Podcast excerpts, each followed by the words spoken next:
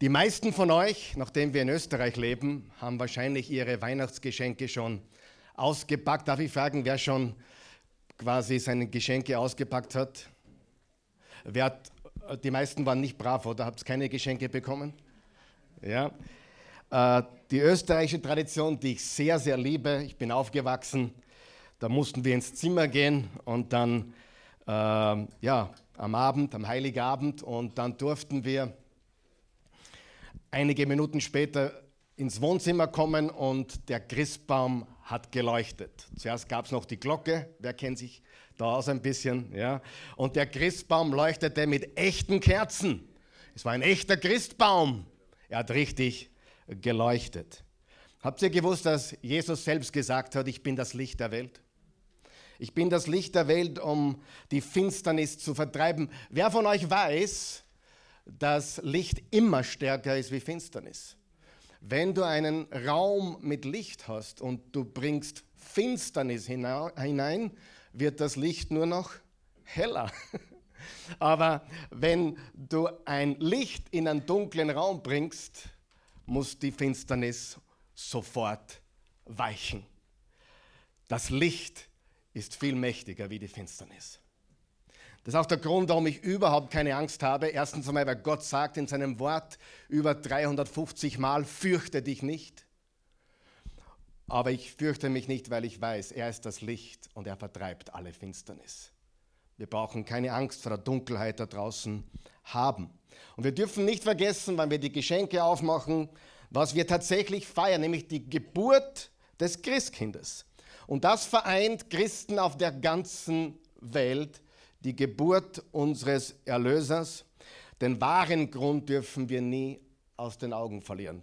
Der Großteil der Welt hat das leider getan, aber wir wollen die Zeit nutzen. Auch wenn manche sagen, es ist sowieso nur mehr Kommerz und es geht nur um Geld und Geschenke.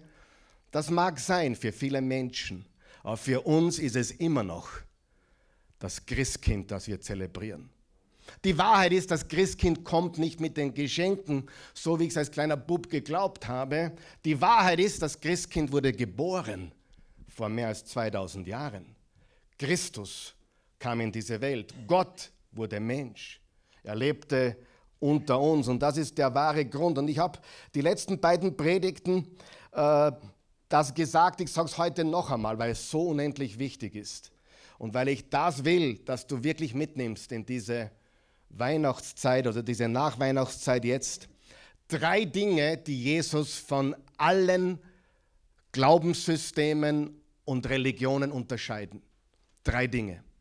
Jesus ist wie sonst niemand. Und wenn du mich ein bisschen ärgern willst, sagst du, na, Hauptsache man glaubt irgendetwas. Nein, das würdest du niemand sagen. Wenn ein Baby eine Flasche nimmt zum Trinken, hoffst du, dass was drinnen ist, was dem Baby gut tut. Nicht Hauptsache, es trinkt irgendwas. Nein, es muss die Wahrheit sein. Nur die Wahrheit macht uns frei. Und irgendwas zu glauben, ist eigentlich der beste Irrweg. Denn es gibt nur einen Glauben und einen Herrn und einen Gott und ein Rot und ein Weiß und ein Schwarz. Wahrheit ist nicht relativ. Jeder Logiker müsste das verstehen. Wahrheit kann nicht relativ sein. Wahrheit ist immer das, was es ist.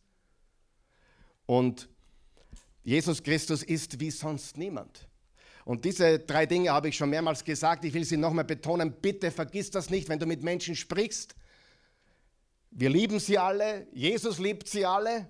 Aber die Wahrheit ist, niemand hat die Menschheitsgeschichte so beeinflusst wie Jesus Christus. Niemand. Und ich sage das noch einmal, glaube weiter nicht an ihn, lehne ihn weiter ab, aber gegen diese Realität hast du keine Chance. Jeder weiß, dass Jesus Christus, das Datum, das wir heute schreiben, den 25. Dezember 2022 nach Christi Geburt, er ist der, der die Menschheitsgeschichte geschrieben hat. Er ist die Geschichte. Das kann niemand sonst behaupten. Und das muss auch jeder Skeptiker sehen können. Das Zweite ist seine mittlerweile wissenschaftlich erwiesene physische Auferstehung von den Toten. Das Grab ist leer. Geh zu jedem Grab von jedem beliebigen Religionsgründer oder Politiker oder König. Dort findest du jemanden im Grab. Aber das Grab in Jerusalem ist leer.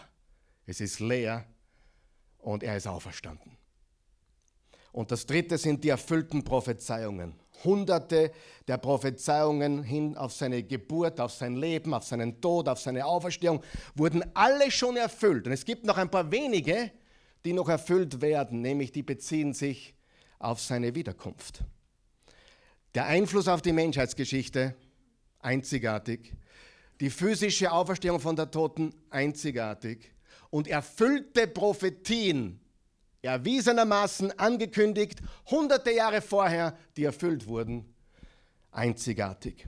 Und wir starten heute mit so einer Prophetie im Jesaja Kapitel 8 und 9. Und da wollen wir loslegen. Jesaja 8, Vers 23, das ist der letzte Vers vom Kapitel 8. Und dann geht es hinüber in Kapitel 9. Und die Überschrift von Jesaja, der in etwa 700 Jahre vor Christus gelebt und geschrieben hat, lautet: Die Verheißung des kommenden Friedenfürsten. Wer ist unser Friedefürst? Jesus. Wie heißt er? Jesus. Übrigens, wie heißt unsere Hoffnung? Jesus. Ja? Und wir starten jetzt und in Vers 23 steht, doch es bleibt nicht im Dunkel das Land, das bedrängt ist. Weißt du, warum das wichtig ist? Es war extrem dunkel, wie Jesaja das geschrieben hat. Die Assyrer sind gerade einmarschiert und haben das Nordreich, die zehn Stämme im Norden, also außer Juda und Benjamin, haben sie gefangen genommen. Es war extrem dunkel. Alles war zerstört. Doch es bleibt nicht dunkel das Land, das bedrängt ist, wie er in der ersten Zeit das Land Sebulun und das Land Naphtali gering machte, so wird er in der letzten Zeit den Weg am See zu Ehren bringen, jenseits des Jordans, das Gebiet der Heiden. Vers 1.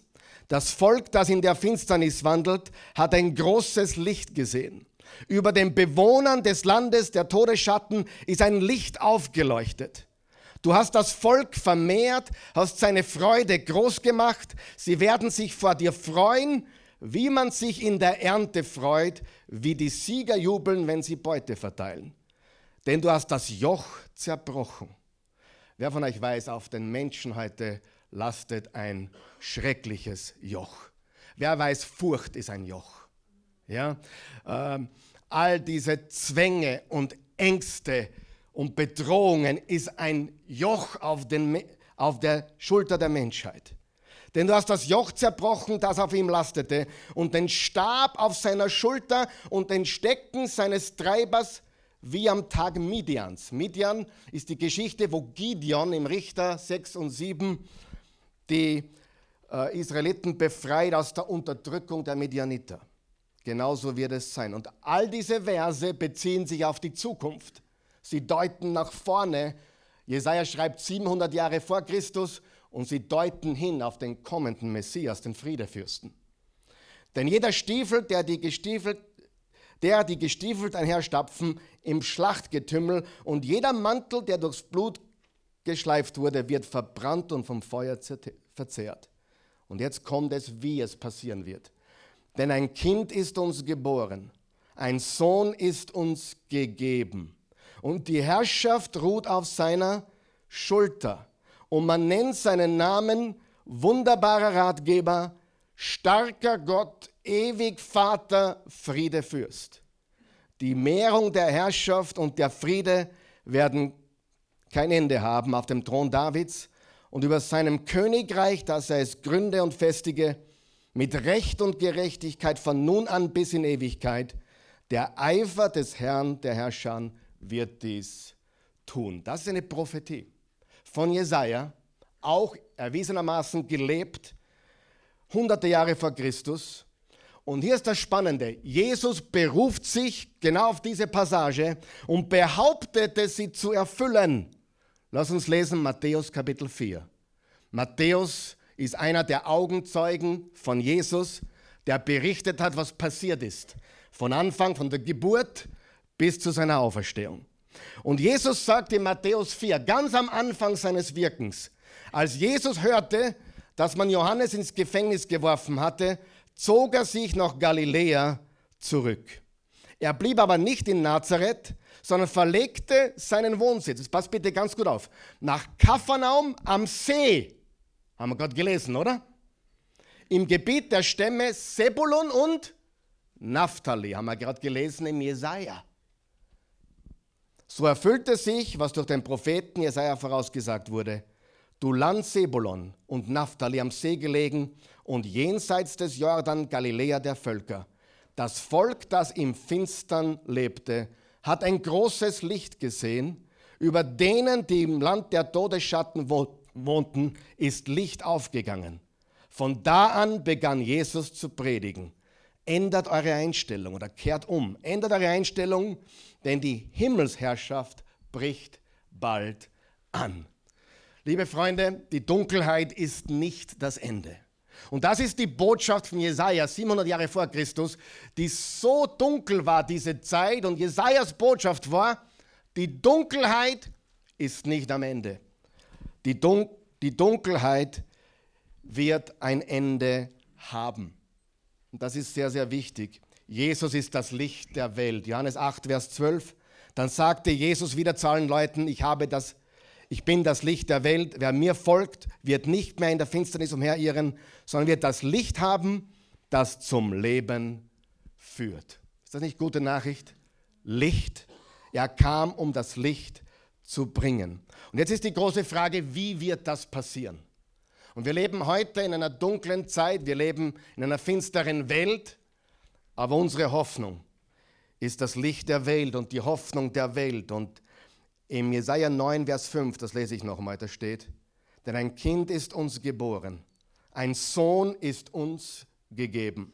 Und die Herrschaft, die Herrschaft ruht auf seiner Schulter. Und man nennt seinen Namen wunderbarer Ratgeber, starker Gott, ewig Vater, Friedefürst. Und die Mehrheit der Herrschaft und der Friede werden kein Ende haben auf dem Thron Davids in Ewigkeit. Das ist gewaltig. Gott dreht das Licht auf durch Jesus. Das ist gewaltige Hoffnung, liebe Freunde. Ich bin jetzt seit 40 Jahren ein Jesus-Nachfolger. Seit 39 Jahren folge ich Jesus Christus. Und ganz ehrlich, ich könnte mir nicht vorstellen, Weihnachten ohne Jesus Christus zu feiern. Ich könnte mir nicht vorstellen, ohne Jesus Christus zu leben. Er hat mich neu gemacht. Er hat mich verändert. Er hat mich zu einem neuen Menschen gemacht in meinem Herzen. Ein Kind wurde geboren und ein Sohn ist uns geschenkt oder gegeben. Und der Titel meiner Botschaft heute lautet, das beste Geschenk aller Zeiten. Das beste Geschenk aller Zeiten. Die Geburt Jesu Christi ist Gottes bestes und größtes Geschenk. Und das führt mich zum ersten Punkt. Der erste Punkt lautet, Jesus kam als Geschenk Gottes. Lesen wir diese Worte noch einmal.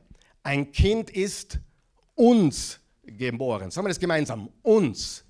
Wem? Uns. Wer ist uns? Ein Kind wurde für dich geboren.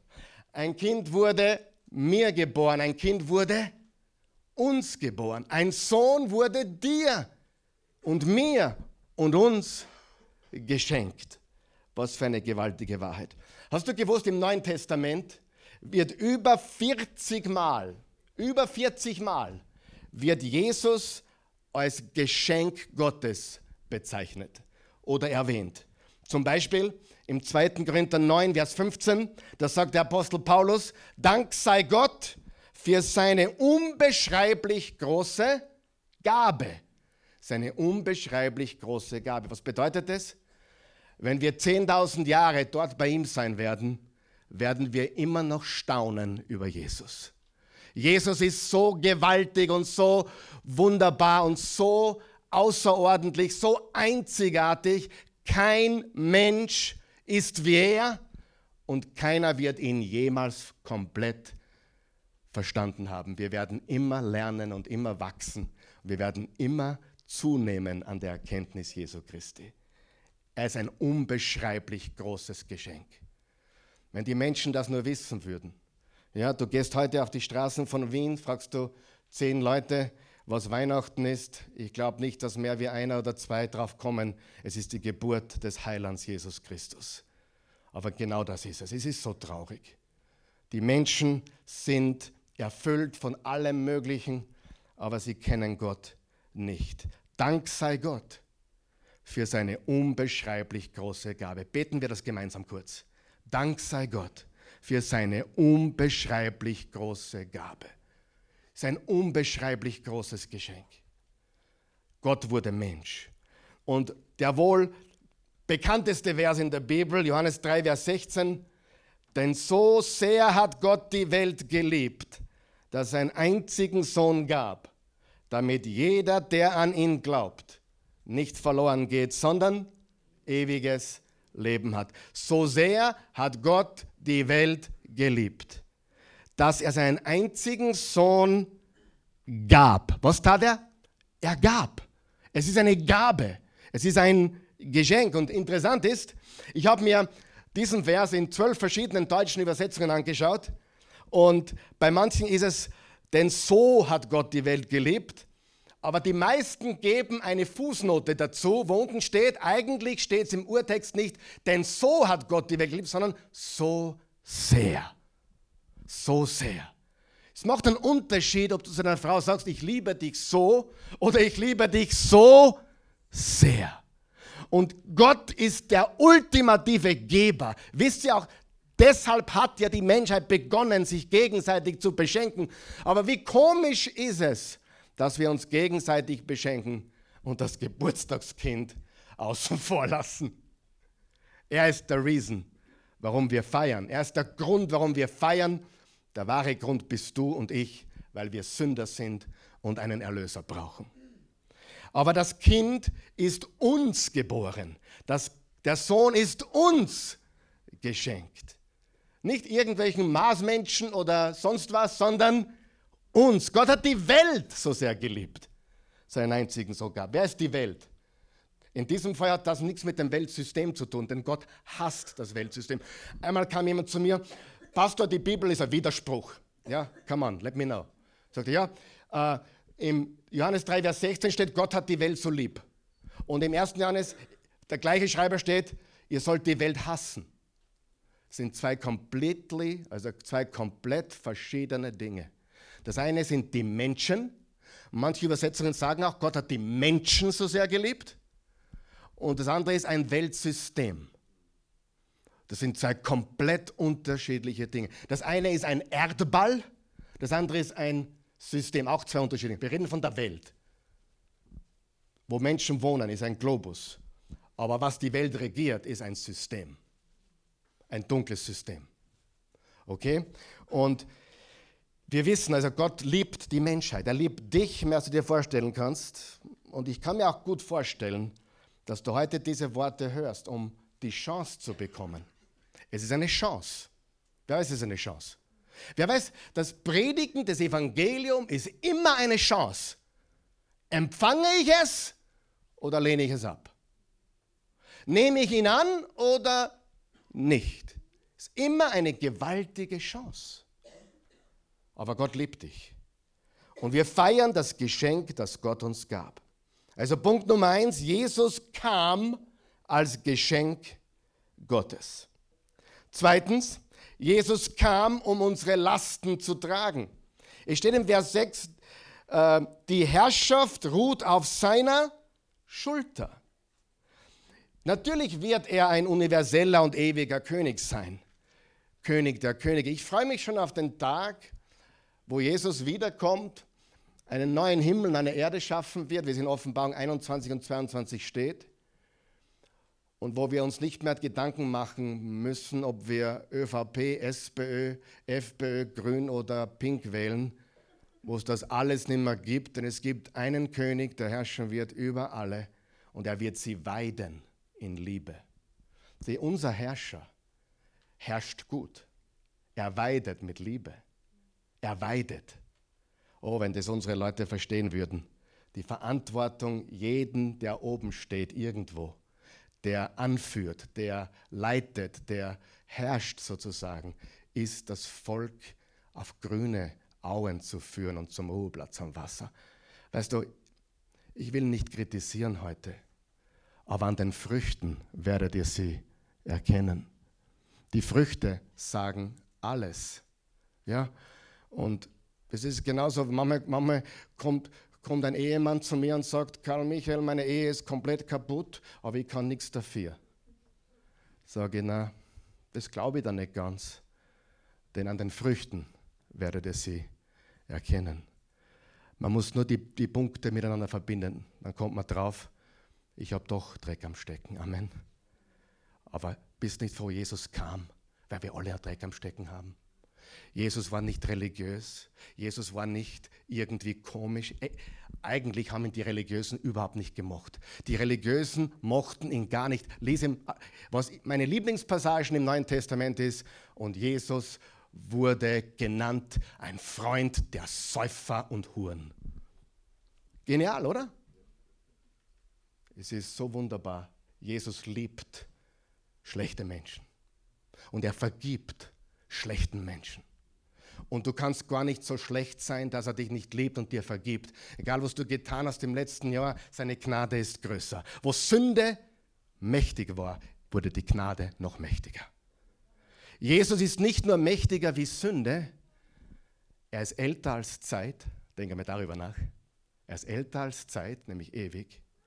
Und er ist stärker als der Tod. Und wenn er stärker als der Tod ist, ist er auch stärker wie deine Sünde, die du nicht los wirst. Und manche werden sie nicht los, sie sind gefangen in einer Gewohnheit, die dich zerstört, aber er liebt dich trotzdem. Er ist mit dir und für dich. Er liebt dich. Amen. Das ist so unendlich wichtig. Die, die, Herrschaft ruht auf seiner Schulter. Er wird ein universeller und ewiger König sein. Der ist der König der Könige. Paulus hat so formuliert in Philippa 2, denn vor dem Namen Jesus, vor wem? Sagen wir es gemeinsam. Vor dem Namen Jesus wird einmal, noch nicht, aber einmal jedes Knie gebeugt. Von allen, ob sie im Himmel sind, auf der Erde oder unter ihr. Und jeder Mund wird anerkennen oder bekennen, Jesus ist der Herr. So wird Gott der Vater geehrt. Mit anderen Worten, es wird ein Tag kommen, da wird jeder Mann und jede Frau, jeder Junge und jedes Mädchen ihre Knie beugen vor den Füßen Jesu und anerkennen, dass er allein der König aller Könige ist. Jeder wird sich beugen. Und ich, ich verrate dir ein Geheimnis. Be besser jetzt freiwillig, wie später aus Pflichterfüllung. Oder weil du drauf kommst, es ist immer so gewesen. Besser das Evangelium annehmen, freiwillig zu sagen, deine Liebe, deine Gnade, ich bin ein Sünder, als später gezwungen zu werden, weil es sonst niemanden gibt, anerkennen zu müssen, ja, du bist der König aller Könige und Herr aller Herren. Regiert er jetzt schon als universeller, ewiger König aller Könige? Nein, aber ich gebe dir eine gute, gute Wahrheit. Er hat jetzt alles unter Kontrolle. Weißt du das? Gott ist souverän. Gott hat alles unter Kontrolle. Auch wenn es nicht so ausschaut. Aber er hat alles unter Kontrolle. Gott ist nicht nervös.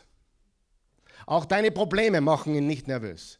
Und sogar deine dreckige Sünde macht ihn nicht nervös. Und dein dreckiges Geheimnis, von dem du eines hast, bestimmt. Dein dreckiges Geheimnis überrascht ihn nicht, enttäuscht ihn nicht und bringt ihn nicht aus der Fassung. Wenn Leute zu mir kommen, wie oft glaubst du, passiert ist? Die meisten Feedbacks, die meisten Kommentare, also in die Richtung gehen so, und du wüsstest, was ich getan habe. Habe ich Gott so beleidigt, dass es keine Chance für mich gibt? Bin ich drüber gestiegen über die Linie? Gibt es noch einen Weg zurück? Solange Atem in deiner Nase ist und Blut in deinen Adern rinnt, hast du die Gelegenheit, den König aller Könige, den Herrn aller Herren anzurufen. Sei dankbar dafür. Bis zum letzten Atemzug hast du die Möglichkeit, deine Knie beugen vor den Füßen Jesu. Halleluja. Er ist der Herrscher. Er hat jetzt die Kontrolle, er ist souverän, aber eines Tages wird er ungeschränkt herrschen und mit Liebe seine Heide weiden, seine Herde weiden. Wie wird er regieren? Danke für die Frage. Lesen wir im Vers 3. Denn du hast das Joch zerbrochen, das auf ihm lastete, und den Stab auf seiner Schulter und den Stecken seines Treibers. Ich weiß nicht, wie es dir geht, ich will nicht kritisieren heute, aber manche Menschen kommen mir sehr zerbrochen vor. Wem geht es auch so? Oder viel Last auf ihren Schultern. Oder getrieben von einem Treiber. Und ich denke, es hängt schon sehr stark damit zusammen, wer uns regiert. Denn man kann nur weitergeben, was man selber ist und hat. Du kannst nur Liebe weitergeben, wenn du Liebe hast. Du kannst nur Freiheit weitergeben, wenn du selber frei bist. Du kannst nur Frieden weitergeben, wenn du Frieden hast. An den Früchten werdet ihr sie erkennen. Wenn Jesus herrscht, dann gibt es kein Joch mehr, keine Last mehr, keinen Stecken des Treibers mehr, sondern wir sind frei von aller unserer Unterdrückung. Im 1. Petrus 5, Vers 7 steht, werft alle eure Sorgen auf ihn. Nimm deine Sorgen. Nimm deine Sorgen und wirf sie auf Jesus. Wirf sie. Dort einer. Bevor man. Wirf's zurück. Danke. Ähm, lies 1. Petrus 5, Vers 7 werfe alle deine Sorgen auf ihn. Nicht trage sie zu ihm, wirf sie. Geht viel schneller. So sehr ist Gott für uns. So sehr ist Gott für dich. Wie lange braucht Gott dir zu verzeihen? Nicht einmal eine Millisekunde.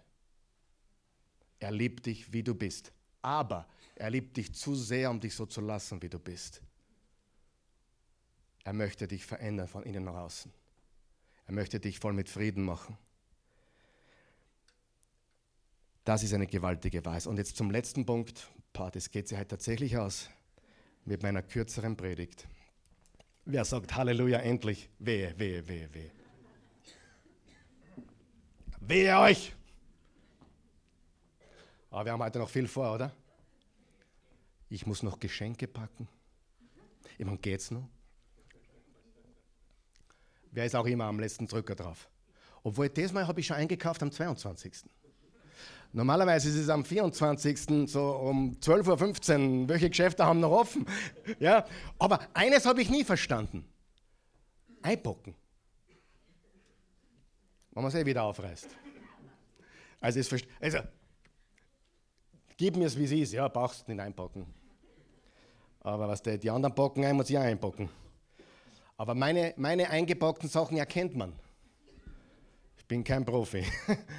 Es ist richtig schier. Jesus kam als Gottes Geschenk für uns. So sehr ich die Tierwelt mag, wir haben zwei wunderbare Hunde zu Hause, die werden mit uns im Himmel sein. Vielleicht die einzigen zwei Hunde im Himmel.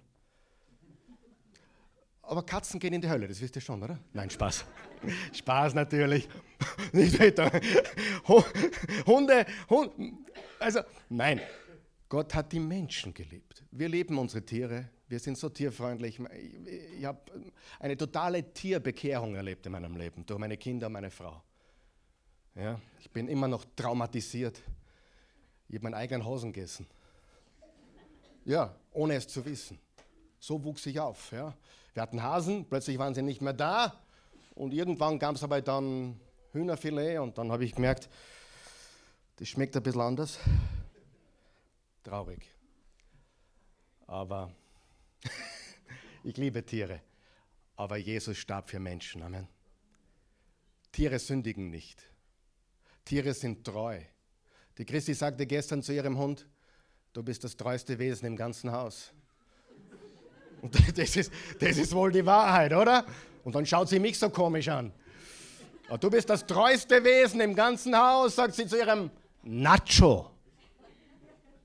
Ich muss sie alle drei Tage fragen, wen sie lieber hat, als den Hund oder mich. Oder aber sie, sie liebt uns beide heute auf eine andere Art und Weise.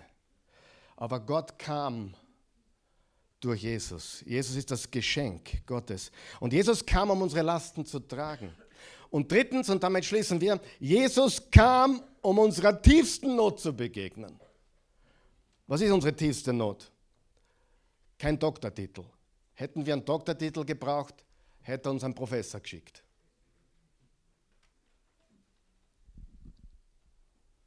Hätten wir eine Operation im, im Äußerlichen gebraucht, hätte uns einen Chirurgen geschickt. Aber wir sind Sünder. Wir sind verloren. Wir brauchen einen Erlöser. Stille Nacht werden wir heute zum Abschluss gemeinsam laut singen, okay? Christus, der Retter, ist da. Das kennt jeder, glaube ich, immer noch. Christus, der Retter, ist da. Immanuel bedeutet Gott mit uns. Jesus bedeutet Jahwe rettet. Der Herr ist unser Retter. Und hier sehen wir vier Namen. Manche sagen fünf Namen, aber im Jesaja 9 sehen wir vier oder fünf Namen. Da steht, man nennt seinen Namen wunderbarer, Ratgeber, starker Gott, ewig Vater, Friedefürst. Er ist der wunderbare Ratgeber. Was bedeutet das? Dass er ein guter Life-Coach ist? Na, um Himmels Willen. Jesus ist kein Life-Coach, sind wir uns da einig? Hoffentlich. Jesus hat mit Life-Coach überhaupt nichts am Hut. Er, er, liebt sie alle und manche Life-Coaches können dir helfen. Aber wir haben keinen Life-Coach gebraucht, wir haben einen Retter gebraucht. Und er ist unser wunderbarer Ratgeber. Das bedeutet buchstäblich im Urtext, er ist die Quelle aller Weisheit. Er ist die Quelle aller Weisheit. Er ist das Wort. Im Johannes 1, das Wort äh, war bei Gott und das Wort war Gott und ohne dasselbe wurde nichts. Und das Wort ist Fleisch geworden, Mensch geworden. Er gibt dem Leben nicht nur Sinn, er ist der Sinn des Lebens in Person. Er ist die Logik, die hinter allem Leben steht. Und Johannes ist genial. Johannes, der das Johannesevangelium geschrieben hat, war ein genialer Mann, ein weiser alter Mann. Und die Griechen hatten eine Erklärung fürs Universum. Da ist ein Logos da, eine, eine, eine Logik ist da, die alles zusammenhält. Und Logos ist das Wort, wo wir das Wort Logik herhaben. Und Johannes sagt, hey, ihr Griechen, er ist das Logos. Er ist der Urheber aller Logik. Er ist die Logik, die hinter allem steht. Aber er ist nicht nur der wunderbare Ratgeber, der uns Weisheit gibt und von dem alle Weisheit ausgeht. Er ist ein starker Gott. Er ist der siegreiche Gott. Er ist der Champion aller Champions. Er ist der Christus. Er ist der Messias. Er ist der von Gott gesalbte Heiland. Er ist ewig Vater. Vater ist so eine Geschichte, oder? Wer, wer weiß, dass Vater so eine Geschichte ist? Ich möchte dir Folgendes sagen. Jeder weiß, jeder weiß, wie ein guter Vater aussieht. Auch wenn du keinen guten Vater hast oder gehabt hast und auch wenn du vielleicht kein guter Vater bist. Aber du weißt, wie ein guter Vater aussieht, oder? Weiß jeder. Jeder weiß, wie ein guter Vater aussieht. Und Jesus ist unser ewig Vater. Das heißt nicht, dass er der Vater ist, so wie Gott Vater, Gott Sohn ist. Bedeutet, er ist wie ein ewiger Vater. Er ist mit uns. Und egal wie deine Vaterbeziehung ausschaut, es ist ja wirklich so, dass die meisten Menschen da Probleme haben. Wirklich die meisten. Mehr, mehr als nicht. Aber Jesus hat gesagt, wer mich gesehen hat, hat den Vater gesehen. Liebe Freunde, ganz einfach, nimm nur das mit heute. Willst du wissen, wie Gott ist? Schau Jesus an.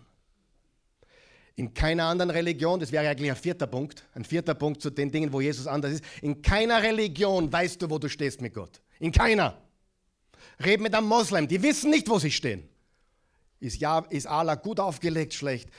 Bin ich gut? Sie wissen es nicht. Im Buddhismus, im Hinduismus, im Konfuzianismus, du weißt nie, ob du gut genug bist, wo du stehst.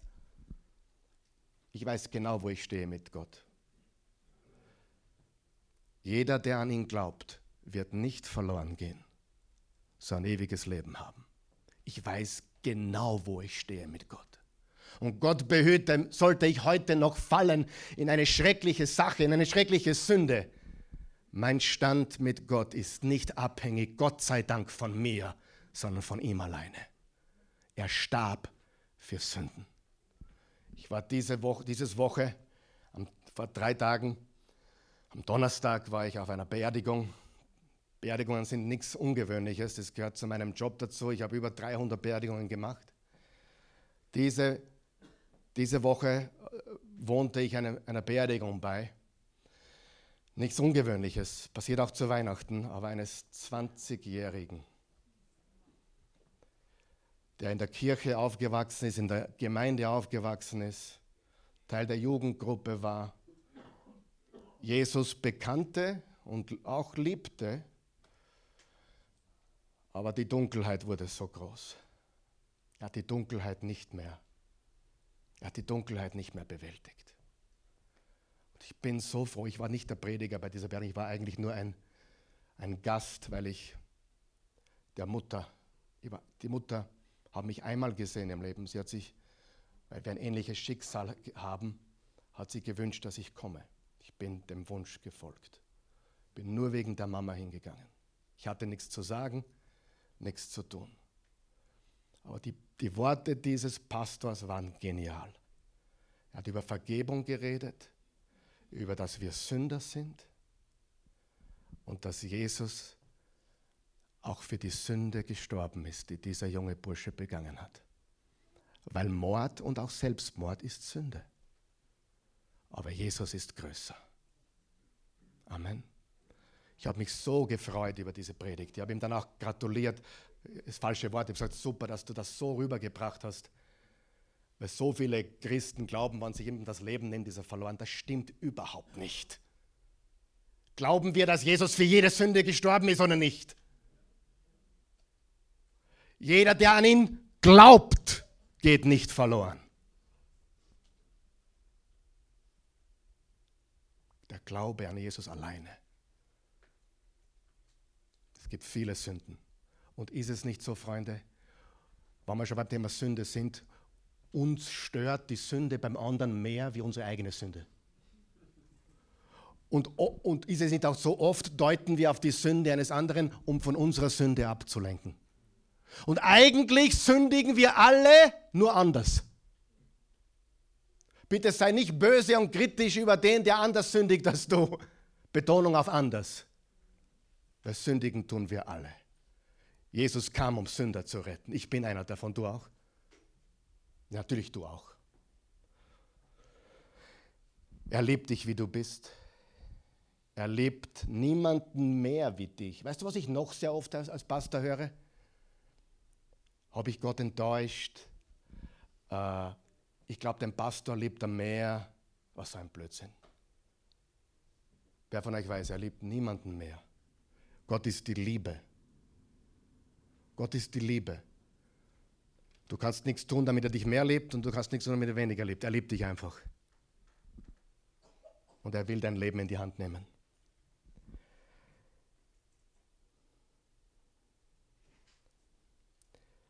Ich habe sechs Kinder.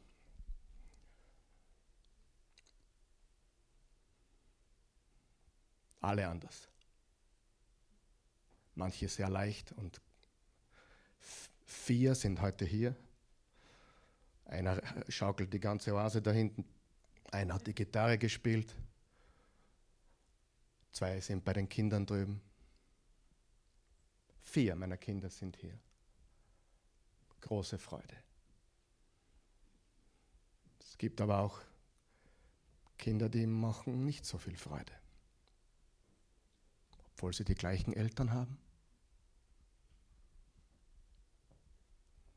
Aber weißt du, wer mich am meisten braucht? Weißt du, wo ich die meiste Energie hinlenke? Weißt du, für wen ich am meisten bete? Nicht für den Raphael. Sorry, Raffi. Der ist perfekt fast. Warum soll ich für ihn beten? Nein, du verstehst mich. Natürlich bete ich für ihn auch. Aber wo geht unsere Energie hin als Vater, als oder Mutter für die, die es am meisten brauchen oder nicht. Also solltest du ein Kandidat sein für den Menschen, der am meisten Mist, meisten Dreck im Leben hat, Gott ist fokussiert auf dich heute. Meine Liebe geht ganz stark zu dem Kind, wo es mehr Probleme gibt. Sollten uns eines meiner Kinder einsperren, wer wäre mein ganzer Fokus? Der, der im Gefängnis sitzt. Amen. Der Friedefürst, das ist der letzte Name, der Fürst des Shalom. Und Friede bedeutet, da haben wir eine ganze Serie drüber gemacht, Friede für die ganze Person. Im Herzen, in den Gedanken. In allen Bereichen deines Lebens will er, dass Frieden einkehrt. Jeder Aspekt des Lebens. Und im 2. Korinther 5, Vers 17 steht, er macht einen Menschen komplett neu.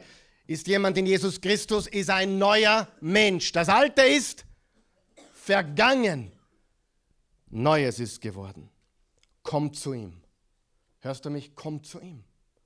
Nicht zu einer Kirche. Mir ist egal, ob du jemals wieder Oase Church schaust oder nicht oder wieder hierher kommst oder nicht. Es ist mir eigentlich egal in Anbetracht der Tatsache, dass du Jesus brauchst und nicht eine Kirche.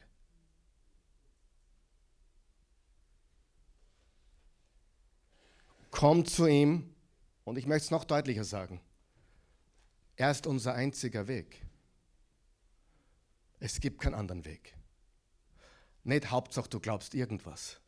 Studier Jesus und du kommst drauf, das geht sich nicht aus, weil er komplett anders ist und komplett andere Sachen behauptet.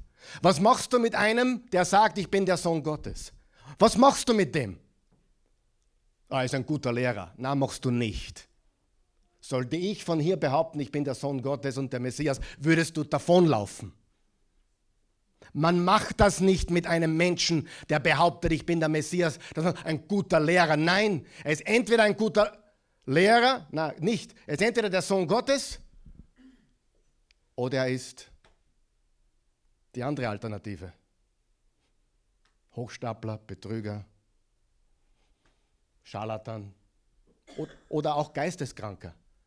Aber jemand, der durch die, gibt auch heute Leute, die durch die Gegend gehen und sagen, ich bin Jesus wiedergekommen. Was machen wir mit denen? Die stecken wir in die Klapsmühle.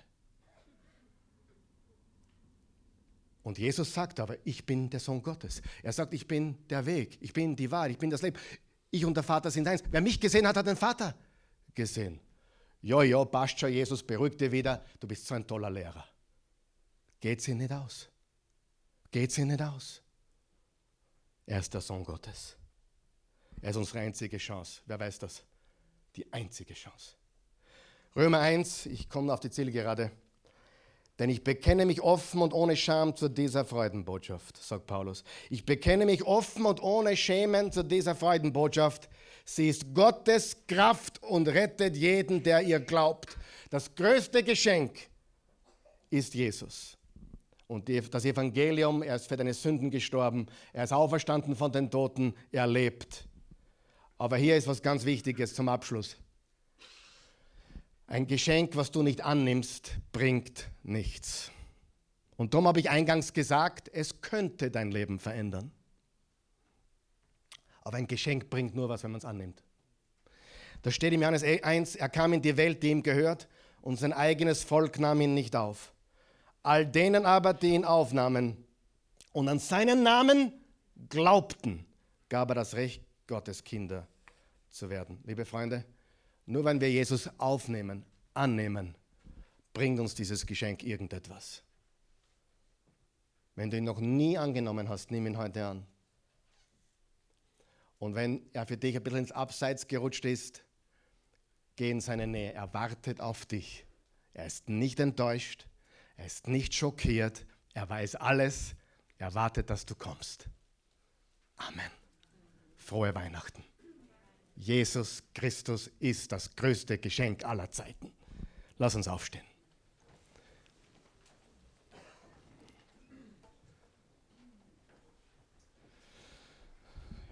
Herr Jesus, wir danken dir. Du bist das größte Geschenk aller Zeiten. Du bist der Sohn Gottes. Du bist Immanuel, Gott mit uns. Du bist aus dem Himmel gestiegen und wurdest Mensch so, so wie es die Propheten angekündigt haben und so wie es die Augenzeugen berichtet haben. Wir vertrauen dieser wunderbaren Botschaft, dieser Weihnachtsgeschichte, dieses Evangelium ist so gewaltig.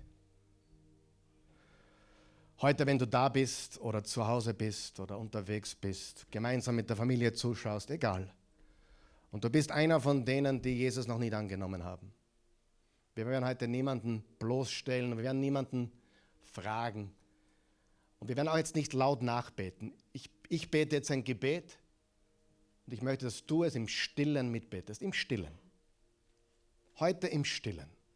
Ganz einfach im Stillen zu dem, was ich bete. Wenn du sagst, ja, okay, ich glaube das auch, dann, dann nicke oder sag ja, yes, ja, ich glaube. Ich bete, alle bleiben heute still. Und die, die, das, die Jesus annehmen wollen, tun das heute im Herzen, okay? Himmlischer Vater, ich danke dir, dass ich diese Wahrheit heute gehört habe. Von einem Mann, der genauso viel Dreck am Stecken hat wie jeder von uns. Von einem Sünder, so wie ich. Wir sind alle im gleichen Boot. Jesus, ich habe heute erkannt und ich erkenne immer mehr, dass ich ein Sünder bin. Ich bin kein guter Mensch. Niemand ist ein guter Mensch. Jeder kommt zu kurz, auch ich. Ich vielleicht besonders. Aber du bist da, Jesus. Christus, der Retter, ist da. Seit über 2000 Jahren. Du wurdest Mensch. Du bist heute in unserer Mitte und du machst mir ein Angebot. Und dieses Angebot möchte ich heute annehmen. Du hast gesagt, so sehr hat Gott die Welt geliebt, dass er einen einzigen Sohn gab das ist Jesus. Dass jeder, der an ihn glaubt, nicht verloren geht, sein ewiges Leben hat. Ich möchte das wirklich glauben heute. Hilf mir, das richtig zu glauben heute. Ich will dieses ewige Leben. Ich will neues Leben. Ich will dich, Jesus, annehmen. Und das tue ich hiermit. Und ich bekenne, Jesus, du bist mein Herr. Du wurdest geboren von der Jungfrau Du bist fehlerfrei und sündenfrei geblieben, bist am Kreuz für meine Sünden gestorben und hast durch deine physische Auferstehung bewiesen, dass du Gott bist, dass du die Wahrheit bist. Und das glaube ich von ganzem Herzen. In Jesu Namen. Amen.